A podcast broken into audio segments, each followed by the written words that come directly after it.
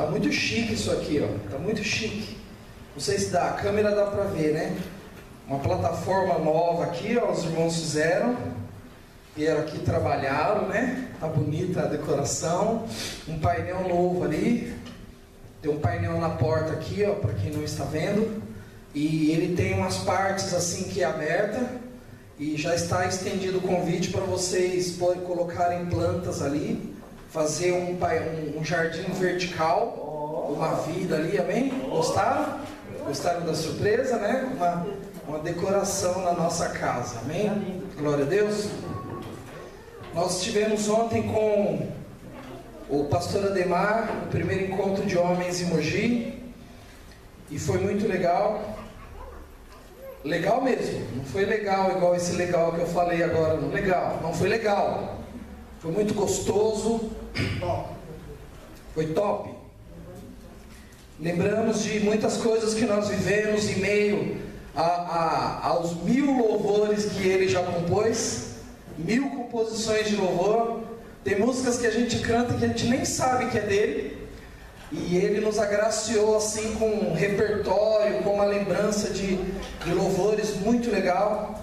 E nós somos muito abençoados, porque o pastor Ademar, ele, é, apesar de, de ser o nome Ademar, a mídia, o, o, o outdoor, é, é, publicando Ademar, nós convivemos na tarde de ontem com um avô muito humilde, um avô muito carinhoso, um avô muito ternuoso, um homem incrível de, de sabedoria, de vivência familiar.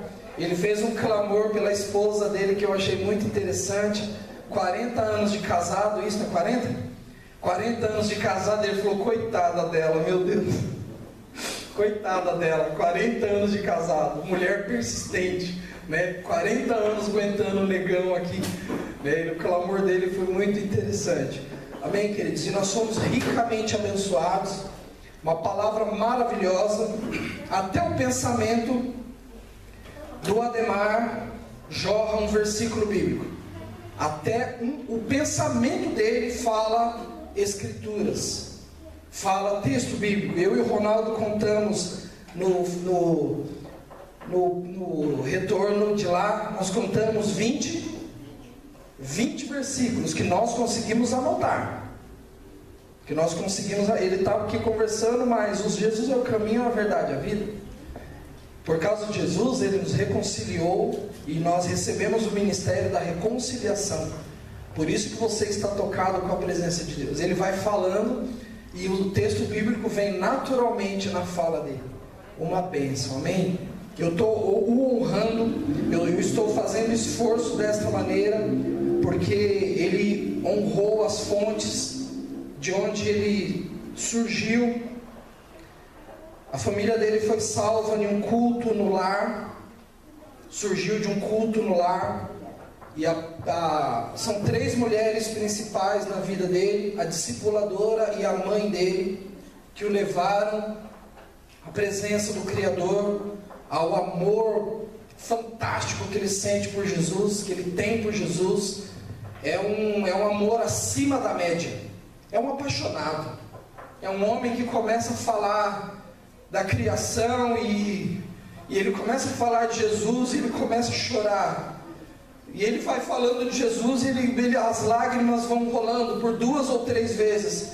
Ele chorou falando desse amor, falando dessa graça, falando dessa disponibilidade que nós temos de graça livre, dada. E, e é um homem terrivelmente, assombrosamente apaixonado por Jesus, apaixonado pelas Escrituras. E eu, eu fui completamente, eu fui play, eu estou impactado. Vocês me conhecem. Nós comemos arroz com feijão aqui, queridos. Você me conhece. E eu estou com um caldinho a mais da, da unção do Ademar sobre a minha vida nessa manhã. A minha vida foi impactada pela, pela presença dele, pela presença daquele homem de Deus. A Duda esteve alguns dias longe de nós na semana que passou e nós sentimos muito a ausência dela, nós sentimos muito. e nós virávamos e cada lugar da casa, e ela não ouviu esse relato ainda, ela vai ouvir agora. E eu e a Cláudia conversamos sobre isso, e cada lugar tinha a ausência dela. Tinha a ausência. Nós sentíamos a falta da presença dela. Nós sentíamos a ausência dela. E o papai querido, como não perde a viagem, já ministrou meu coração. Ele falou assim: Você é uma presença. A Duda é uma presença. Ela está cheia da minha vida. A minha vida está nela. Por isso, quando ela não está presente, você sente falta da minha presença, porque eu estou nela. E você tem essa presença. Nós temos essa presença.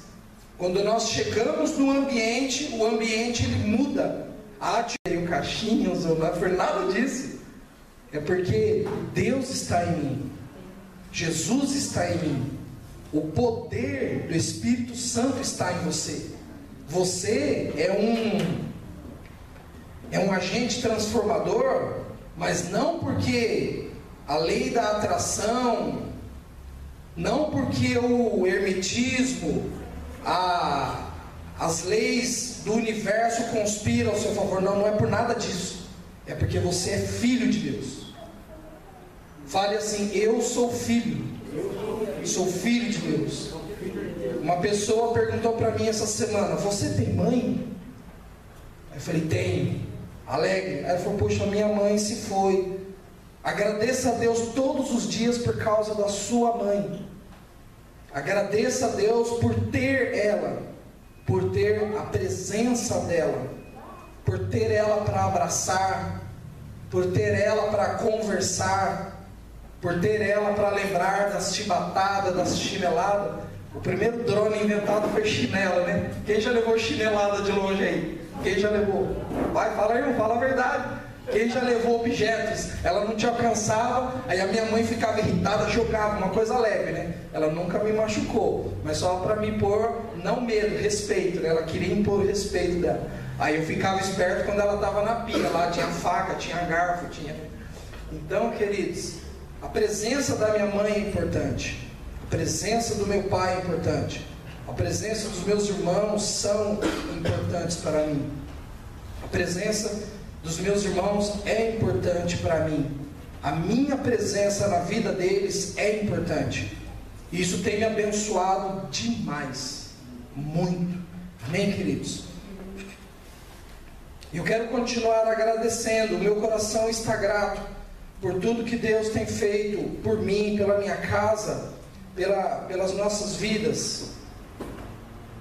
A Sandra já já fez uma introdução aqui no culto de uma maneira concordante com o que Deus é, ministrou no meu coração.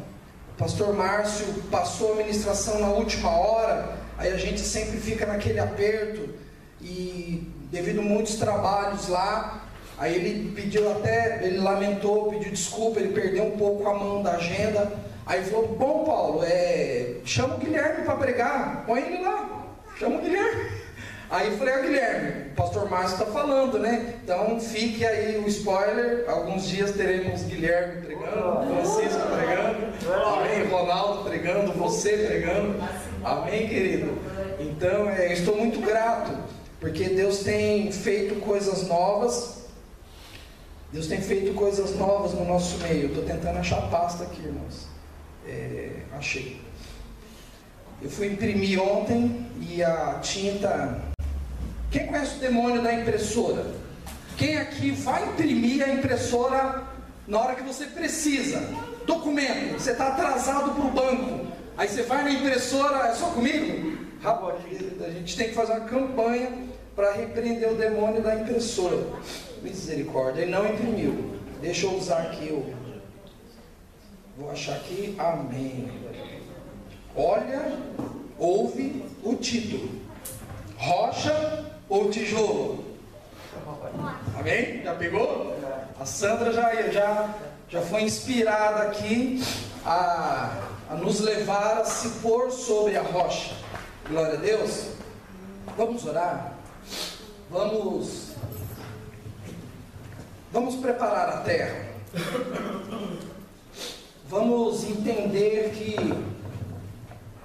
o Pai ele está sedento para lançar a semente. O Pai está sedento para para impactar a sua estrutura nesta manhã. O Pai ele está sedento, ele quer te dar algo novo. As escrituras têm têm segredos, têm mistérios, têm secretos. E o Pai quer abrir, quer abrir os nossos olhos para mais coisas que nós já aprendemos até agora. Amém? Eterno Deus, eterno Pai, maravilhoso. Te louvamos pelo envio do seu filho Jesus para nós. E por obrigado.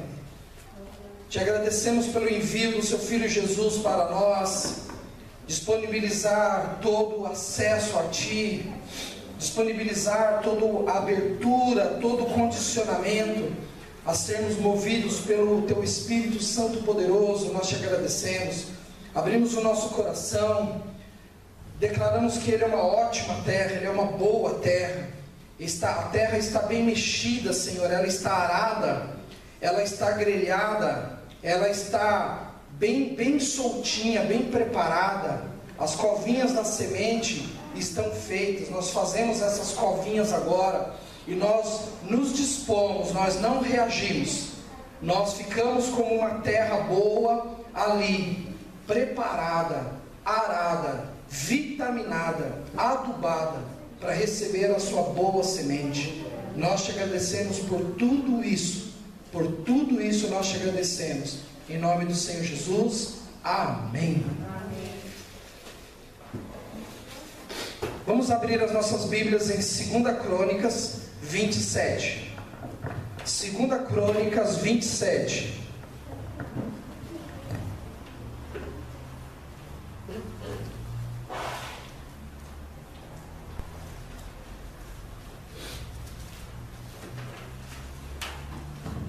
Segunda Crônicas 27. Amém? Quem for encontrando, dá um amém. Amém. Segunda Crônicas, depois de Reis, Primeira Reis, Segunda Reis, Primeira Crônicas, Segunda Crônicas. Muito bem. Do 1 ao 6, versículo 1 ao 6. Segunda Crônicas 27, do 1 ao 6. Tinha Jotão 25 anos de idade quando começou a reinar, e reinou 16 anos em Jerusalém. Era o nome da sua mãe, Jerusa, filha de Zadok. E fez o que era reto aos olhos do Senhor. Contudo, conforme a tudo o que fizera Uzias, seu pai, exceto que não entrou no templo do Senhor, e o povo ainda se corrompia. Jotão edificou a porta superior da casa de Yahvé, e também edificou muitas obras sobre o muro de Ofel.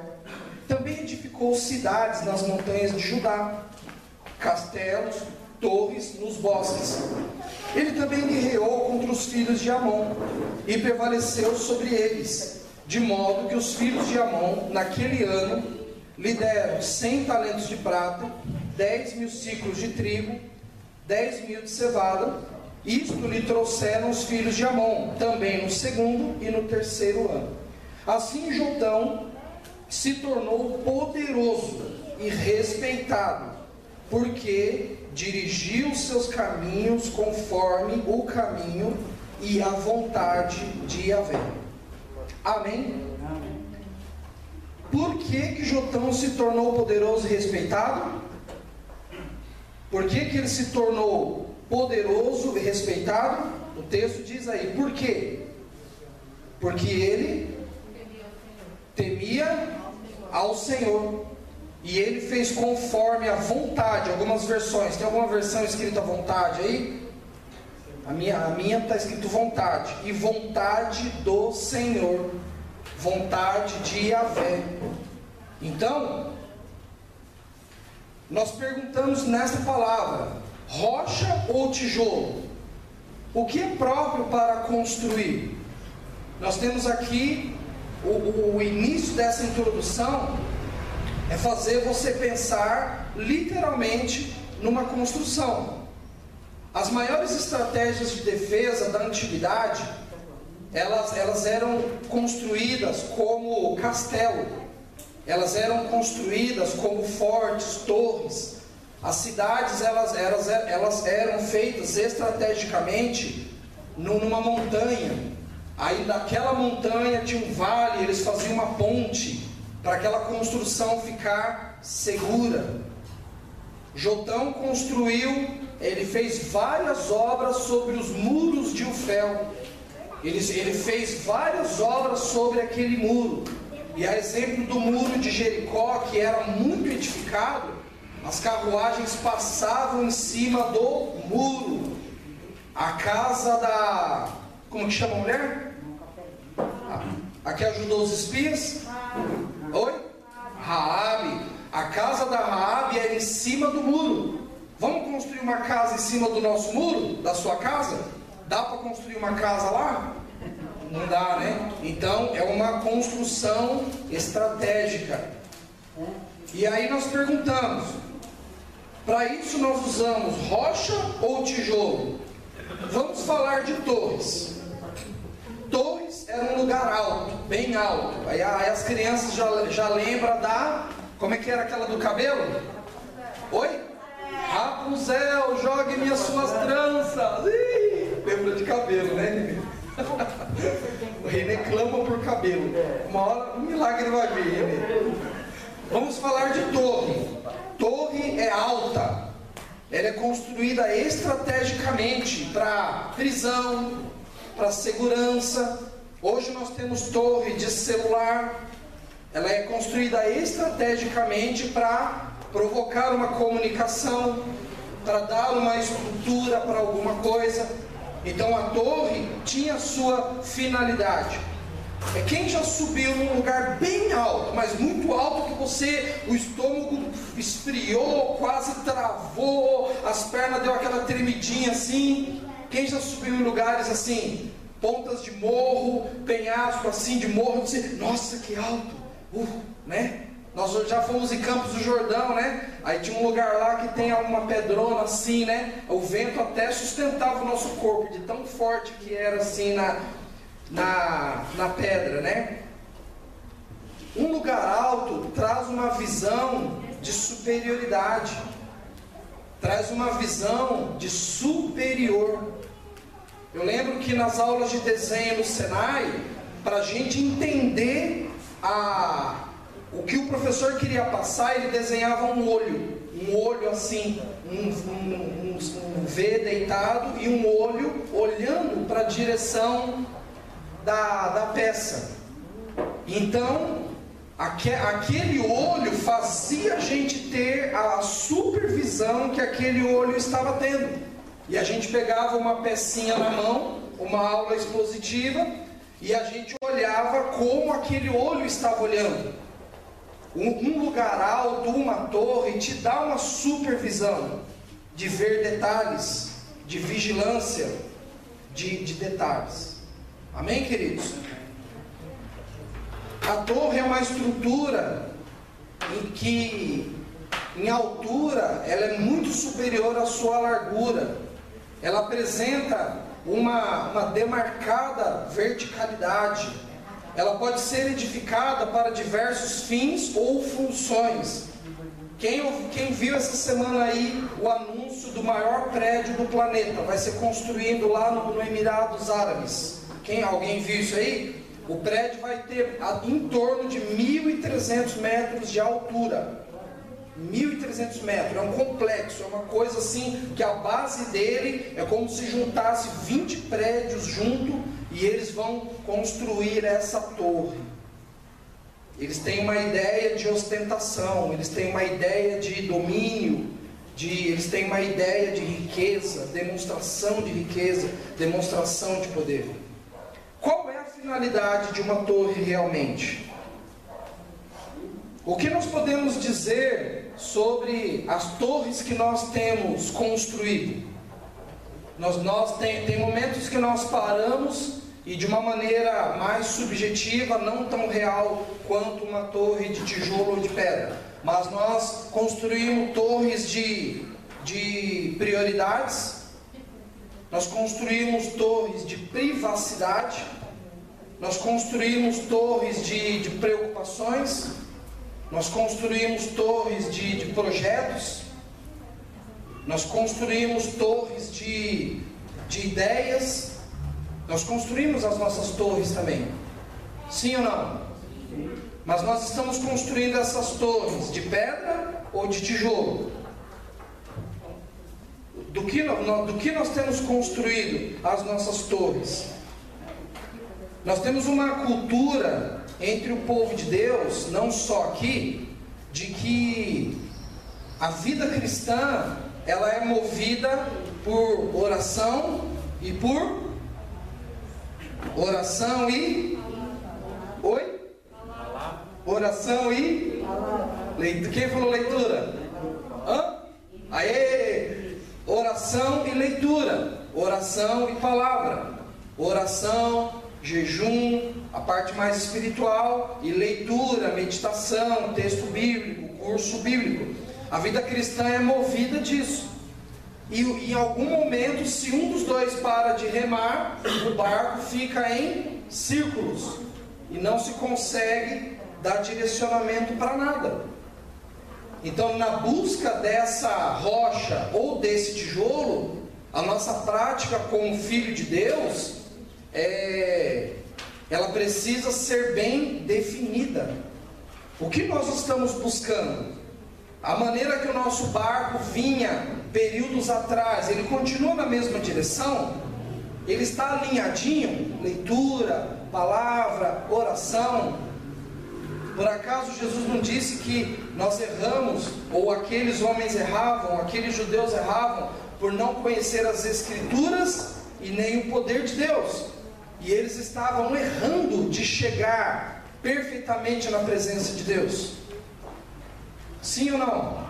Então nós precisamos alinhar a nossa busca para nós construirmos a nossa torre.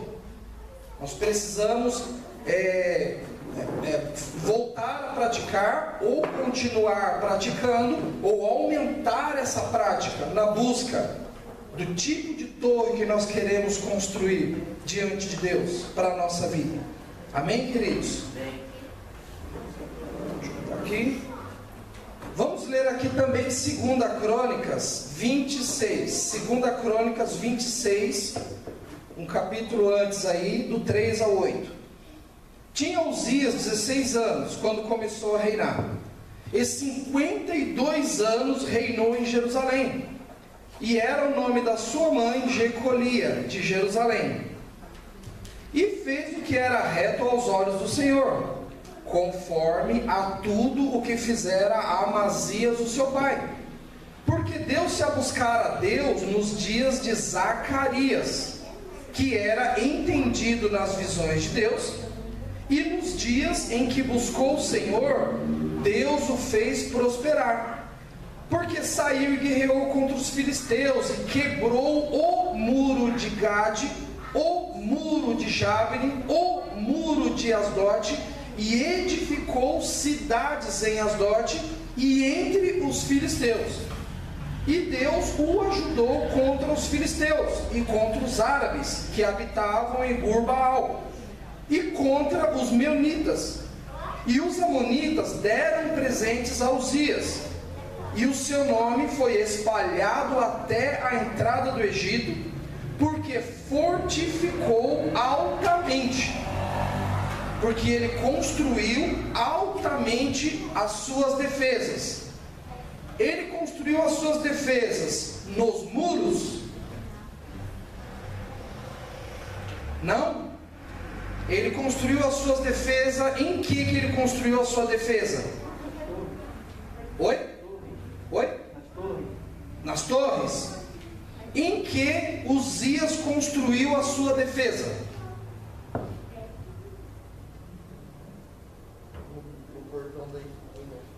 Oi?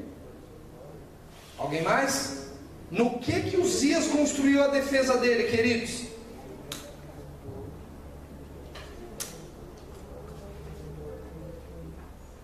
Olha o versículo 8 lá. E fez o que era reto aos olhos do Senhor.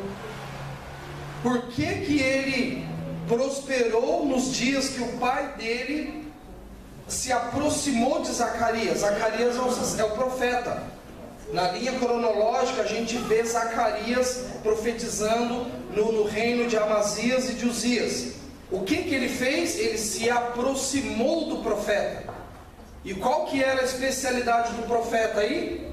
Qual que está dizendo aí? Ele era entendido em quem? Fofoca? Ele era entendido em quem? Big Brother? Ele era entendido no Zap Zap? No que que Zacarias era entendido aí? Verso 6, 5, 4. Do que que Zacarias entendia? Temer a Deus. Temer visões de Deus. Ele era especialista em ter relacionamento com Deus. Queridos, então nessa busca para edificação das nossas torres, da nossa vida, nós precisamos buscar as pessoas que são entendidas de Deus, as pessoas que estão buscando mais a Deus, a pessoa que quer Deus, Muitas vezes tem pessoas que está um degrauzinho, dois abaixo do seu. Puxa ela para perto de Deus. Você é entendido de Deus. Se você quer mais conhecimento, busque alguém que entenda mais do que você.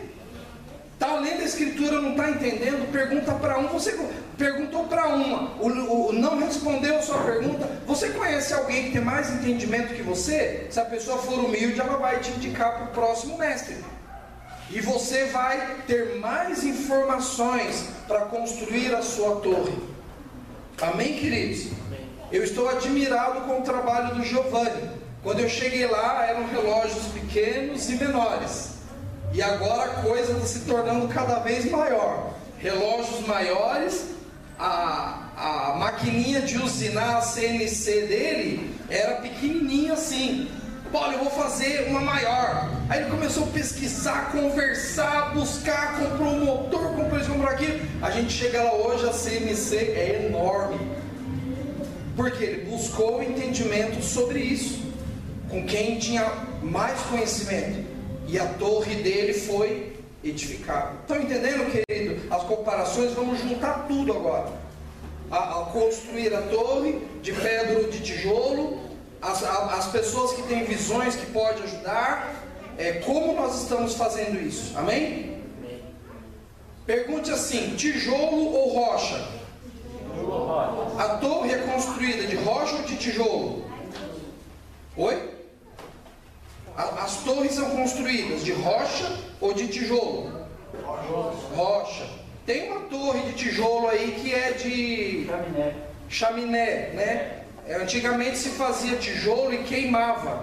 E a torre dessa, estou tentando lembrar o nome, lugar que faz tijolo, olaria.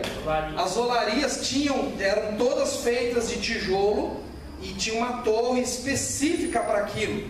Se construísse aquilo de pedra, não funcionaria. Amém, queridos? Então as nossas torres têm especificações para serem feitas. Tijolo queimado, ele é igual, ele é uniforme, são todos iguaizinhos, ou deveria ser, né? A gente compra uns fora de padrão aí, mas não é não? Tijolo queimado, ele é igual e é uniforme, ele parece perfeito, mas ele não é. Ele tem algumas diferencinhas ali. Deus, ele é multiforme. Deus, ele é multicultural. Deus, ele é tribal. Deus é de línguas, Ele é multiforme. Deus, Ele, ele é de nações. Ele, ele é de nações que se entendem e que se respeitem e que se convive como um só povo, como igreja. Deus, Ele é plural. Deus, está escrito que a igreja é a multiforme sabedoria de Deus. Nós somos as múltiplas formas da sabedoria de Deus. Cada um de nós tem um jeito, uma palavra, um comportamento. E aí, quando a gente se aproxima e come uma torradinha, um café, de alguma maneira a gente se ajusta, sim ou não? A gente fica confortável um perto do outro, sim ou não? Amém? Deus constrói as coisas com pedra. Pedra é o material que Deus ordenou que se construísse as coisas. Porque as diferenças entre elas se ajustam. E as diferenças duram mais tempo preservadas ali.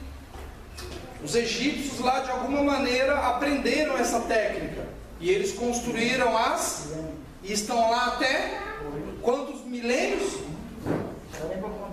Cada cientista uma hora fala uma coisa, né? Mas estão lá há milênios, três milênios. Olha o professor de geografia ali, salvou a gente. Obrigado, professor.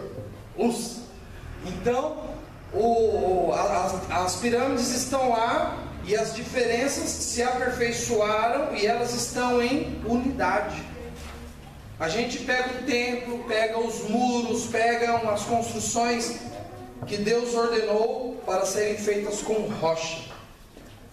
Com a rocha toda, toda, ela é toda diferente. Ela é sem formato religioso para as construções padrões que houveram na época. Jesus, ele foi a pedra que os construtores rejeitaram. A pedra, querido, ela, ela, uma coisa que me marcou essa semana foi uma palavra sobre religiosidade. Eu orei aqui no louvor sobre isso.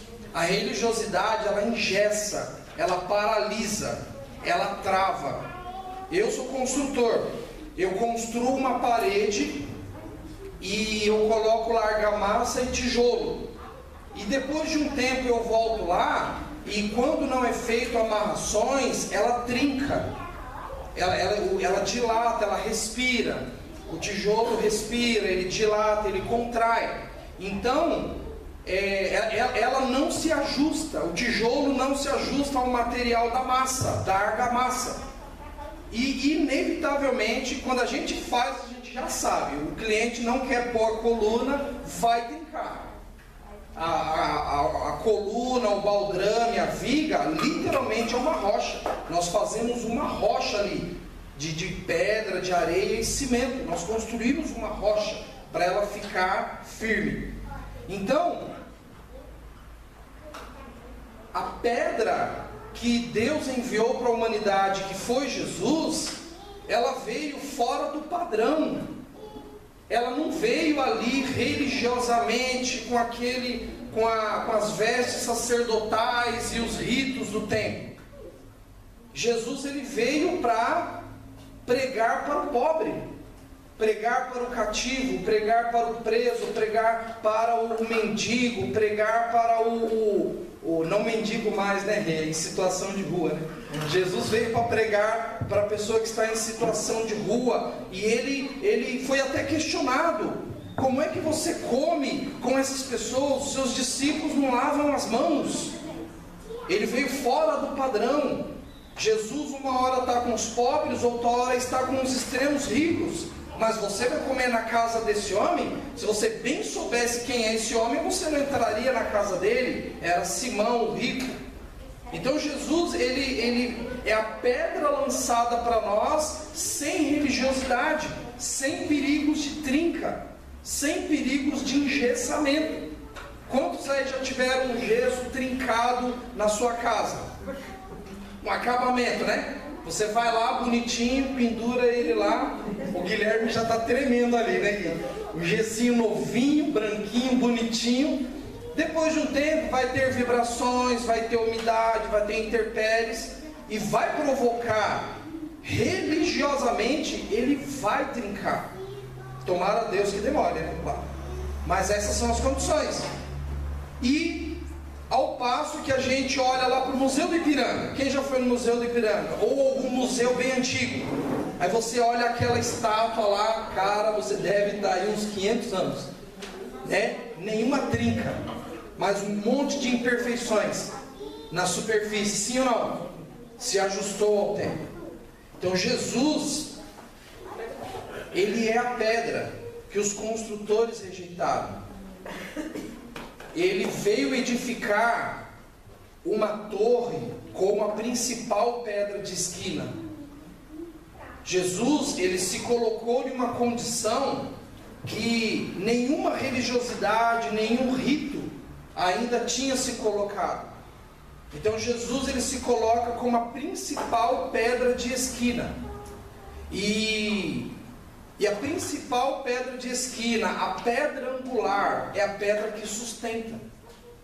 Eu aprendi isso com o Francisco. Quando se faz o arco da porta de rochas, o que sustenta a armação da, da porta é aquela última pedra que encaixa como cunha. É ela que provoca a pressão em todas as outras para ela ficar ali perfeita. E a descrição do texto diz que Jesus é a principal pedra angular. É a, é a pedra de esquina. A pedra da esquina da construção é o baldrame. Eu calculei um baldrame ontem lá, falei, esse baldrame tem que ficar bom. É a pedra de esquina. Já pensou o cliente está lá em cima da varanda dele, aí a varanda dele começa a ir para frente, porque o baldrame não foi bem feito? Porque a, a viga, a coluna não foi bem feita? Essa é a nossa pedra de esquina. Ela não pode se abalar. Já pensou se as raízes dessa árvore abalar o nosso canto do prédio ali? vai provocar um apavoramento, não vai? Uma, uma necessidade, uma emergência. Então Jesus é essa pedra principal de esquina. Ele sustenta toda a construção. Ele sustenta toda a obra. Ele sustenta toda a torre. Nós pegamos no contexto aqui esses dois reis maravilhosos aqui de Deus, porque na época deles eles tinham que sobreviver. Na época deles era espada, era conquista de território, era preservar o povo para que o povo que levava o nome de Deus chegasse lá na frente. Se eles ficassem lá parados, ah, eu não vou construir a torre, não, eles iam ser mortos tudo a espada. Era assim que os inimigos vinham. Graças a Deus que é diferente dos nossos inimigos hoje, que são, são subjetivos, eles são é, espirituais, eles são indiretos, ninguém vai. Misericórdia se a gente chegar. Tem lugares que chega ao ponto da violência física, mas nós estamos num país abençoado, agraciado, em que os nossos inimigos não são físicos, não são carne nem sangue, mas são potestades e principados.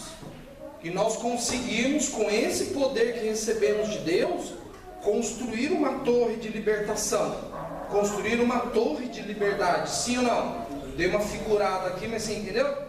Então, com esse poder, com essa retidão de buscar o Senhor, com essa retidão de estar é, é, se habilitando perto do, desses homens de Deus, nós conseguimos prosperar, nós conseguimos vencer, nós conseguimos edificar as nossas construções a nossa família.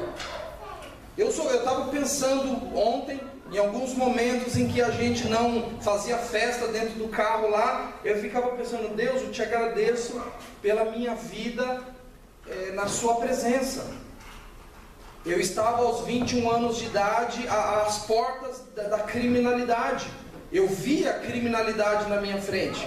Eu trabalhava, era uma pessoa de família, tudo, mas todo lado que eu virava, entre os meus amigos, a minha idade, eu via as portas do crime, eu via as portas do tráfico, eu via as portas da, da, da prostituição à noite, eu, eu via, só via crime, eu falei, puxa, eu tenho que sair daqui.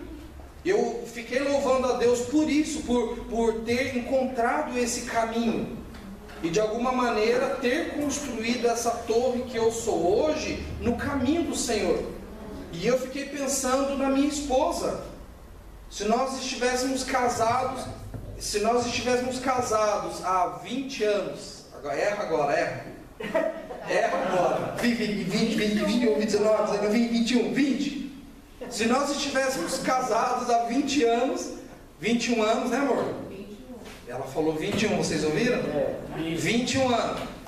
Se nós estivéssemos casados há 21 anos sem estarmos edificados na torre de Deus, nós teríamos passado extremas dificuldades. Possivelmente não estaríamos nem aqui.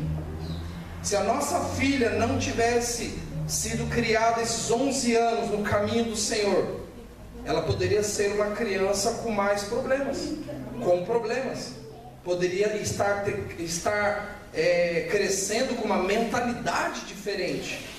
E eu vi e essa gratidão no meu coração e ouvindo, eu fui dormir. Eu tive dificuldade de dormir quando eu fui para a cama e pensando e agradecendo e muito grato. E aí Deus foi lá e falou: "Tá bom, dorme, vai". Aí eu no meio da oração eu dormi. Aí amém. Aí acordei e já acordei com o mesmo espírito de agradecimento. Queridos, vocês estão entendendo, queridos?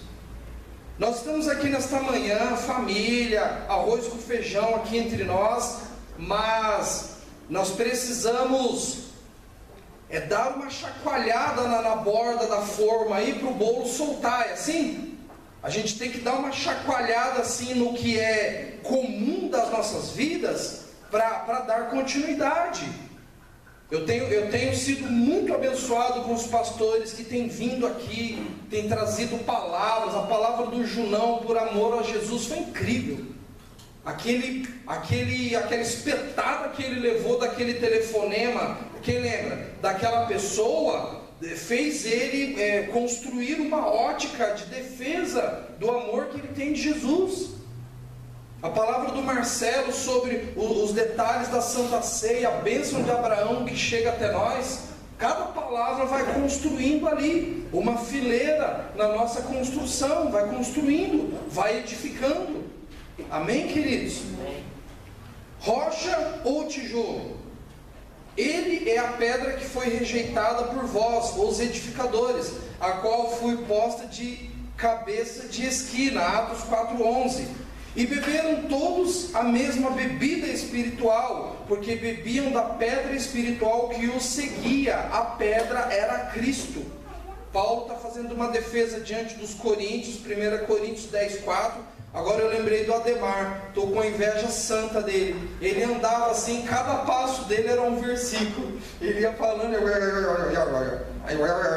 cada passo dele assim, ele citava um versículo. Aí, Senhor, vou chegar vou grudar perto dele.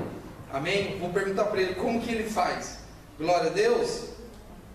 Então, as a pedra que os construtores rejeitaram, que os religiosos rejeitaram, foi a principal pedra de esquina e foi a maneira que Deus deu para que nós nos ajustássemos, para que nós nos aproximássemos um do outro e isso nos fizesse bem, nos fizesse é, produzir vida. Amém, querido?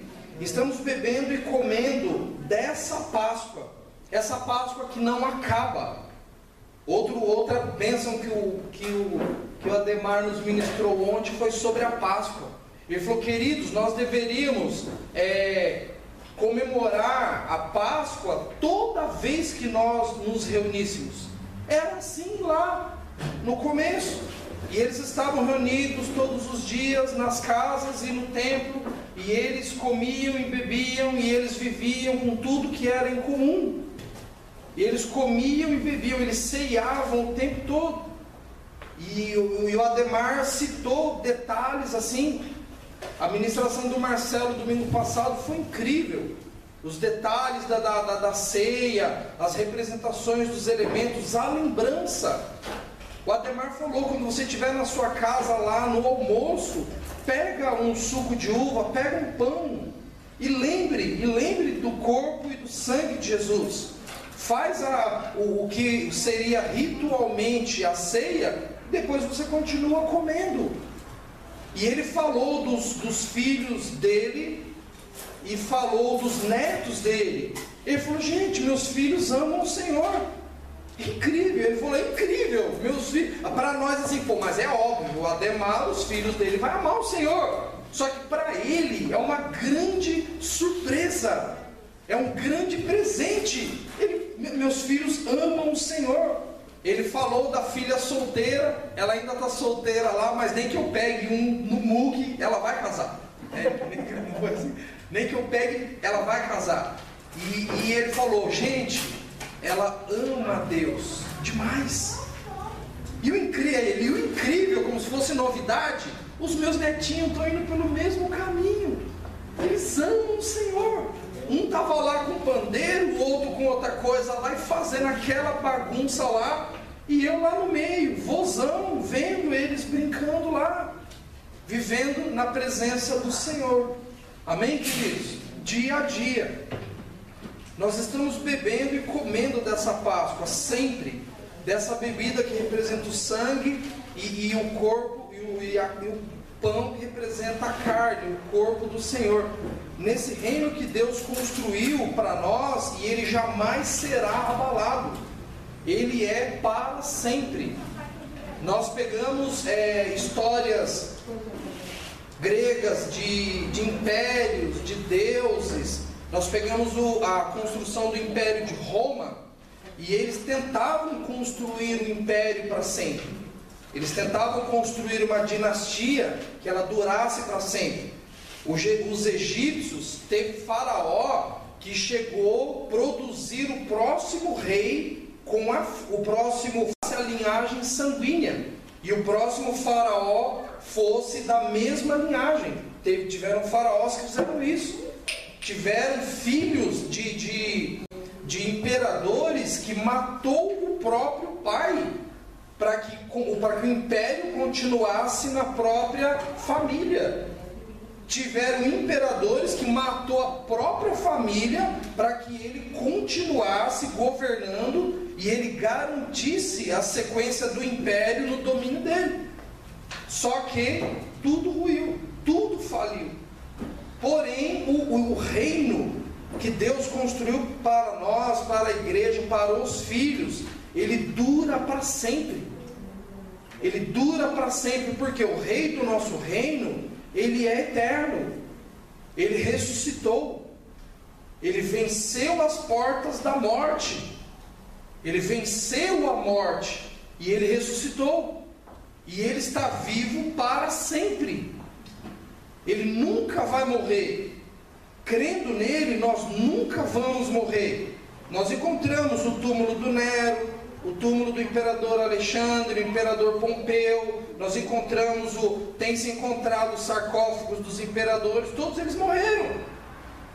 Mas esse reino que Deus criou para nós, que nos dá o modelo de rocha, em que Cristo é a rocha, e nós nos ajustamos nele, é para sempre. Jamais será abalado. Eu gosto do Salmo 93. O Salmo 93 diz que o Senhor reina, Ele reina, e, e, e o reino dele jamais será abalado. Passarão os céus e a terra, mas as minhas palavras não passarão. São as palavras de Deus, dura para sempre. Amém, queridos? Amém. Os muros edificados com torres edificadas conservam o que a pessoa já conquistou, conserva a privacidade para que se desfrute pacificamente da conquista. Nós construímos as nossas casas, compramos terreno, é, compramos os, o, o, os móveis, o carro na garagem e cada coisa cabe no seu devido lugar. Depois que nós edificamos a, a, a, o imóvel da maneira correta, nós protegemos as coisas, nós adaptamos as coisas dentro dessa torre para que seja confortável, para que seja pacífico. Eu estou terminando os quartos lá em cima e nesses dias bem frios eu pude ver que lá ficou confortável, graças a Deus. E eu estava lá dentro e quentinho, eu tirei a blusa grossa e fiquei de camiseta e aí, no momento, eu precisei buscar algum material. Aí, quando eu saí, nossa, que frio! Aí, opa, o quarto. Aí, eu percebi que o quarto ficou confortável. Eu não tinha percebido ainda. Eu até falei para Cláudia, lá em cima não parece quente, né? Mas nesse inverno eu percebi que a minha torre está confortável. Amém? Logo, logo vocês vão lá, tá bom? Amém, querido? Vamos reconstruir nesses dias de graça e de paz que o construtor nos deu, reconstruir o que o Espírito Santo nos mostrou nesta manhã, os buracos, brechas e, a, e as torres que, que ainda não têm, conforme as Escrituras e no poder de Deus. Vamos, é, vamos ficar inquietos. Às vezes a gente está em casa, aí aquelas três, quatro horinhas de descanso, a gente vai lá pro sofá, liga o Netflix e tal, e eu tô lá sentado lá com, eu fico inquieto, poxa, mas a construção lá em cima tem que acabar. Eu tenho um livro ali para, eu fico inquieto. Aí eu quero dar continuidade. E, e, e isso tem, tem sido bom para mim e, e, tem me reconstruído em relação a Deus, é, em relação ao conhecimento. As pessoas que me conhecem mais perto sabem que eu gosto de livro, que eu gosto de novidade, que eu pesquiso, que eu construo essa torre de uma maneira sólida, de uma maneira edificada. Então que nessa manhã nós, nós tenhamos essa inquietação. Se você não está inquieto, dá uma chacoalhada aí no seu corpo aí, né? E, você veio na semana, puxa, eu podia ler, né? Faz tempo que eu não leio. Orar nossa, faz tempo que eu não paro para orar, para fazer aquela, aquela oração, aquele período assim que, que você você sai do momento assim com um sentimento de missão cumprida, né? Quando eu oro, eu durmo, eu acordo no outro dia e falo, oh Deus, eu não cumpri a missão, né? Não terminei a, a oração como eu queria. Mas como eu dormi e descansei nos braços do Pai, Ele recebeu perfeitamente. Aí eu fico alegre. Aí eu falo, papai, no outro dia eu vou tentar de novo, tá bom? Aí eu vou e durmo de novo. Eu deito lá e eu, eu, eu tenho Deus comigo assim. Eu deito e Ele está ali comigo. E eu deito no ombro dele e vou orando e ele me responde algumas coisas e eu falo com ele e até que chega um momento que ele tá bom, tá bom. Ele passa a mão assim e eu durmo. E eu vejo Deus fazendo isso com Adão. Eu consigo ter essa visão de Deus se assentando, vindo no jardim, assentando ali no caule de alguma árvore perfeita, numa grama perfeita, um Deus perfeito, um homem perfeito, um diálogo perfeito. E eu, eu contemplo dessa maneira, eles sentados lá e eles conversando. E quando Eva veio, Adão de um lado, Eva do outro, e eles conversando. Ah, pai, hoje a gente viu aquela florzinha amarela lá, nós chamamos ela de girassol. Ah, mas por que, você chamou de girassol? Ah, por causa disso, disso e disso. Aí Eva, ah, Deus, eu gostei. Ah, Criador, eu gostei. Eles, aí eles ficam cansados, começam a ficar sonolentos. E Deus faz aquele carinho ali. O versículo para isso é: Em paz me deito e logo eu pego no sono, porque só o Senhor me faz repousar em segurança. Deu até soninho agora. Amém, queridos? Eu durmo nos braços do Pai. E nós vamos edificando esta comunhão. Então, esse, esse poder que Deus deu para você, é, essa capacidade de construir que Deus te deu, construa, querido. Faça bem feito. Faça bem feito. Você é responsável por essa torre. Você é responsável por essa construção, por essa rocha. Amém, queridos? essa, esse momento que nós estamos tendo aqui é muito mais importante do que, do que qualquer decisão que nós tomaríamos no mundo secular, porque você está tomando conta de você. Um, eu conversei com um dentista uma vez e ele disse que ele tinha que ler três livros de 700 páginas em uma semana. Eu falei: Caraca, você está atrasado? Você deixou o livro para trás? Ele não. É que realmente eu estou pesquisando e eu quero aprender. Eu me senti assim. Sabe aquele, aquela mãozinha que vem assim? E tem um, tem uma, um gifzinho, né? Que dá aquelas porradas assim, que dá aqueles tapas na sua face assim. Falo, Deus me perdoa. O que, que eu estou fazendo? Em sete anos, em oito anos, não sei se é o período do, do, da oftalmologia, ele se torna um doutor em oftalmologia. E eu estou há 20 anos no Evangelho. E eu sou doutor em Evangelho? E eu sou doutor em Bíblia? E eu sou mestre em alguma coisa das Escrituras? E a gente vive apanhando aí da nossa Bíblia de 400 e poucas páginas, o ano inteiro, a vida inteira. E eu levo essa, esse knockout, esse knockdown no queixo assim, sem. Nossa, três livros de 700 páginas. Fora o peso para carregar aquele troço lá, né? Livros enormes de direito. Só para carregar já é um peso, tem que ser meio atleta, né? A estante tem que ser enorme. Vocês estão entendendo? Vocês estão entendendo as comparações? Você está entendendo de onde Deus te tirou e para onde Ele quer te levar? Essa palavra aqui não é para quem não veio. Essa palavra é para quem veio. Essa palavra é para mim. Se eu não me engano, é a terceira vez que eu estou pregando esse tema. É, é, esse sermão, é a terceira vez. Alguns de vocês perceberam que eu já preguei ele uma vez aqui? Quem percebeu no começo? Percebeu? Por quê? Porque isso aqui é para nós. Essa, esse, esse, esse esplanar espiritual é para a sua vida. Deus, Ele trouxe você, Ele está aperfeiçoando você para nesse conteúdo, nesse conceito, essa linha de pregação que tem vindo, as coisas que você ouve, você coloca lá e você está ouvindo, Deus ele está te dando capas, ele está te dando acabamento, ele está te dando ajustes para você seguir em frente. Então não é somente ir ouvir uma pregação.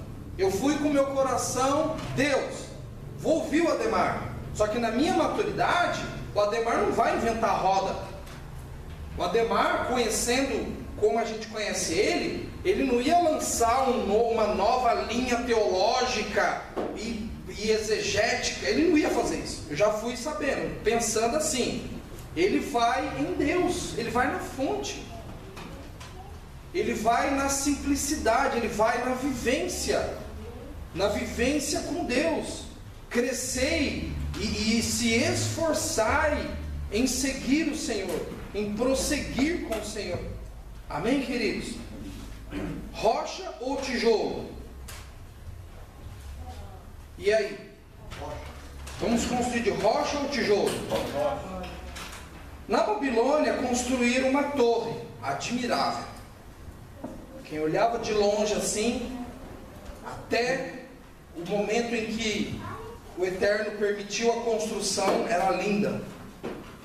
Era o, o, o maior empreendimento humano no lugar. É igual quando vão lançar aí as torres, Garden, dá uns nomes aí. Torres, Garden, é, Gourmet, né? Os anúncios de, de empreendimentos. Babel, a torre de Babel era isso. Só que eles estavam construindo de tijolo. E fizeram tijolo. Gênesis é 11:3, se eu não me engano o texto aí. Isso. Gênesis 11:3. Façam, vamos, façamos tijolos e queimemo-lo bem. E foi-lhes tijolo por pedra e o betume por cal. O texto comenta que eles trocaram pedra, rocha por tijolo. Gênesis 11:3. E eles fizeram essa substituição. Aí Deus já colocou o pezinho atrás. Epa, está fora do meu padrão. O meu padrão não é esse. Aqueles descendentes de Sem ali, os, os amigos de Jafé que estavam grudados ali, os amigos de Cã, os egípcios que estavam ali construindo aquela torre, eles não olharam para o que Deus tinha ordenado, ou como Deus construía, eles foram fazer do jeito deles. Aí o que, que Deus fez? Essa torre aí não vai cumprir o meu propósito. Ela está fugindo do meu propósito. Qual foi o propósito que Deus falou para Noé, falou para Adão? Que o homem cresça, se multiplique e povoe a terra. Todo mundo estava se voltando para aquele lugar, falando uma só língua e não sendo multiforme. E aí Deus falou: Epa, esse negócio não, Gênesis 11, 7. Desçamos lá e confundamos ali a sua língua, para que não entendam uma língua do outro, porque houve confusão naquela torre. Então, quando nós tentamos ajudar Deus, quando nós tentamos daquele jeitinho, ó Deus, eu sei que o Senhor faria daquele jeito, mas eu vou fazer assim. Uma vez eu construí uma torre de tijolo e foi um tormento na minha vida. Eu namorei uma menina e Deus não tinha confirmado, Deus não falou nada, e ela me impressionava porque o pai dela queria conhecer o namorado. E aí, e eu pressionado, e eu, eu não tive coragem de dizer não para ela. Eu peguei e falei, Deus, eu vou fazer o seguinte, eu vou construir um risco. Eu vou fazer um voto de que eu não vou terminar esse relacionamento pela minha boca. Sendo errado, o Senhor não apoiando, quem vai ter que terminar é ela. Olha que tijolada.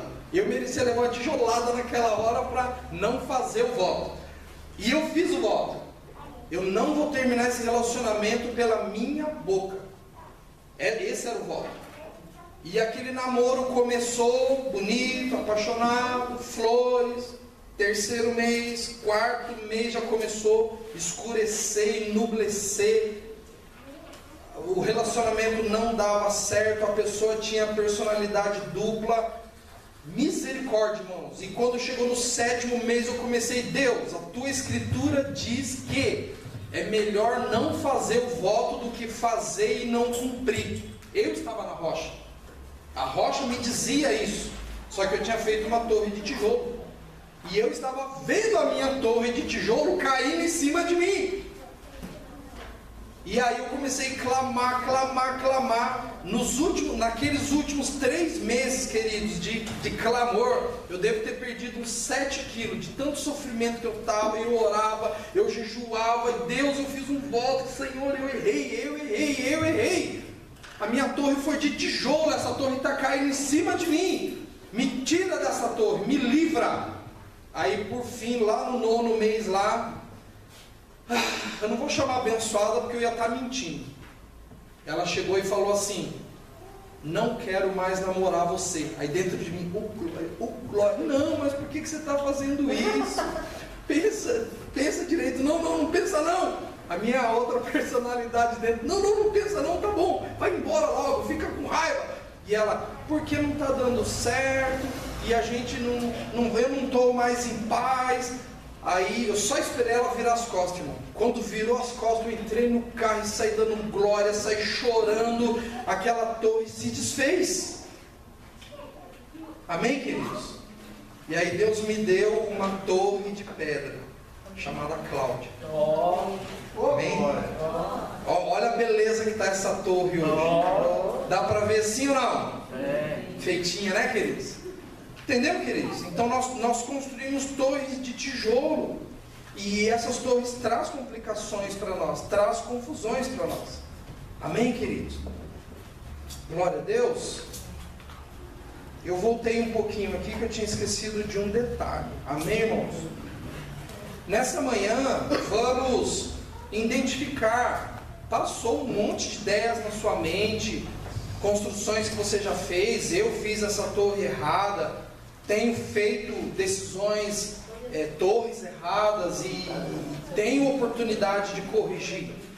Então, que esse, esse pensamento, esse sentimento que, que está em nós, que é o mesmo de Cristo, nos, nos faça construir o firme fundamento, nos faça construir na pedra de esquina, nos faça construir na pedra angular. Amém, queridos? Vamos orar? Vamos orar? Tire um momento de meditação, um selar e, e se organize. Vamos permitir com que, assim como posteriormente Deus criou um arco-íris em Noé, como posteriormente Deus fez o sol parar em Josué, ele criou coisas para corrigir a confusão que o homem andava que Deus possa é, dar luz, possa dar domínio, possa dar clareza para tampar as brechas, para derrubar os muros mal feitos. Que Deus possa reconstruir em nós a torre de pedra. Que você que está nos assistindo, possa voltar-se para o eterno agora, possa voltar-se para Jesus, possa, possa voltar-se para o Espírito Santo de Deus, clamar por misericórdia, porque toda manhã Ele renova Sua misericórdia sobre nós, e é nessa hora que você pode ser transformado. Se você se permitir construir no caminho reto, conforme a lei do Senhor, conforme as Escrituras, conforme o poder de Deus. Que nós possamos olhar para o nosso domínio e, e buscar entendimento em Deus para as decisões, para as construções, até mesmo quando um inimigo se levantar contra você e, e o Senhor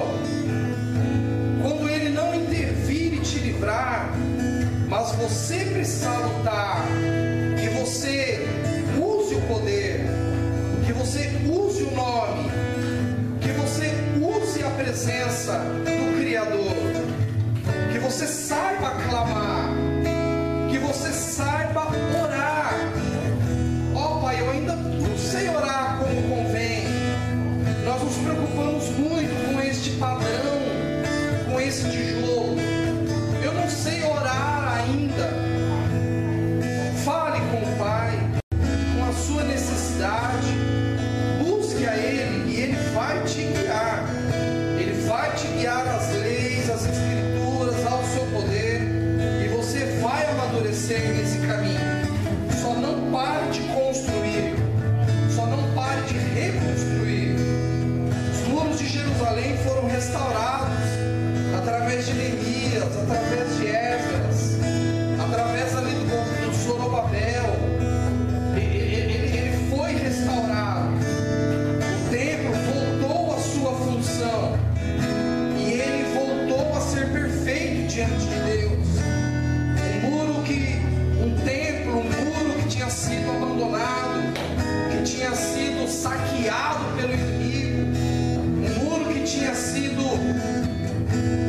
enviado os seus utensílios para ser zombado lá na Babilônia.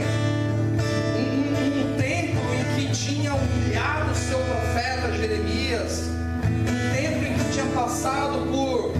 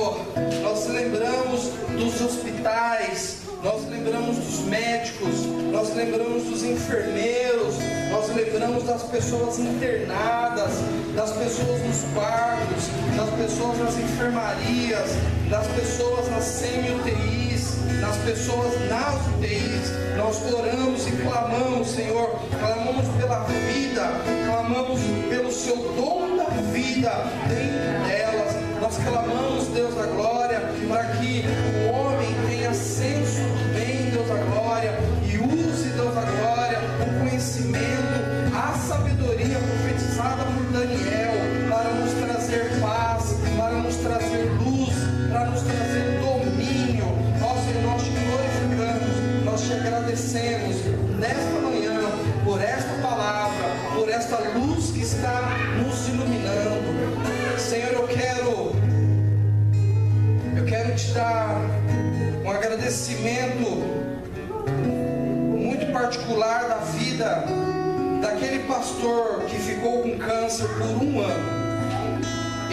lutou, Senhor, contigo naquele câncer por um ano. Ele já tinha perdido os seus dois irmãos.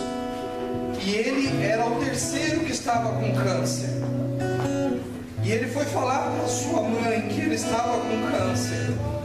E ele não queria que ela começasse a sentir a perda do terceiro filho. Mas ele confiou em ti. Ele se entregou na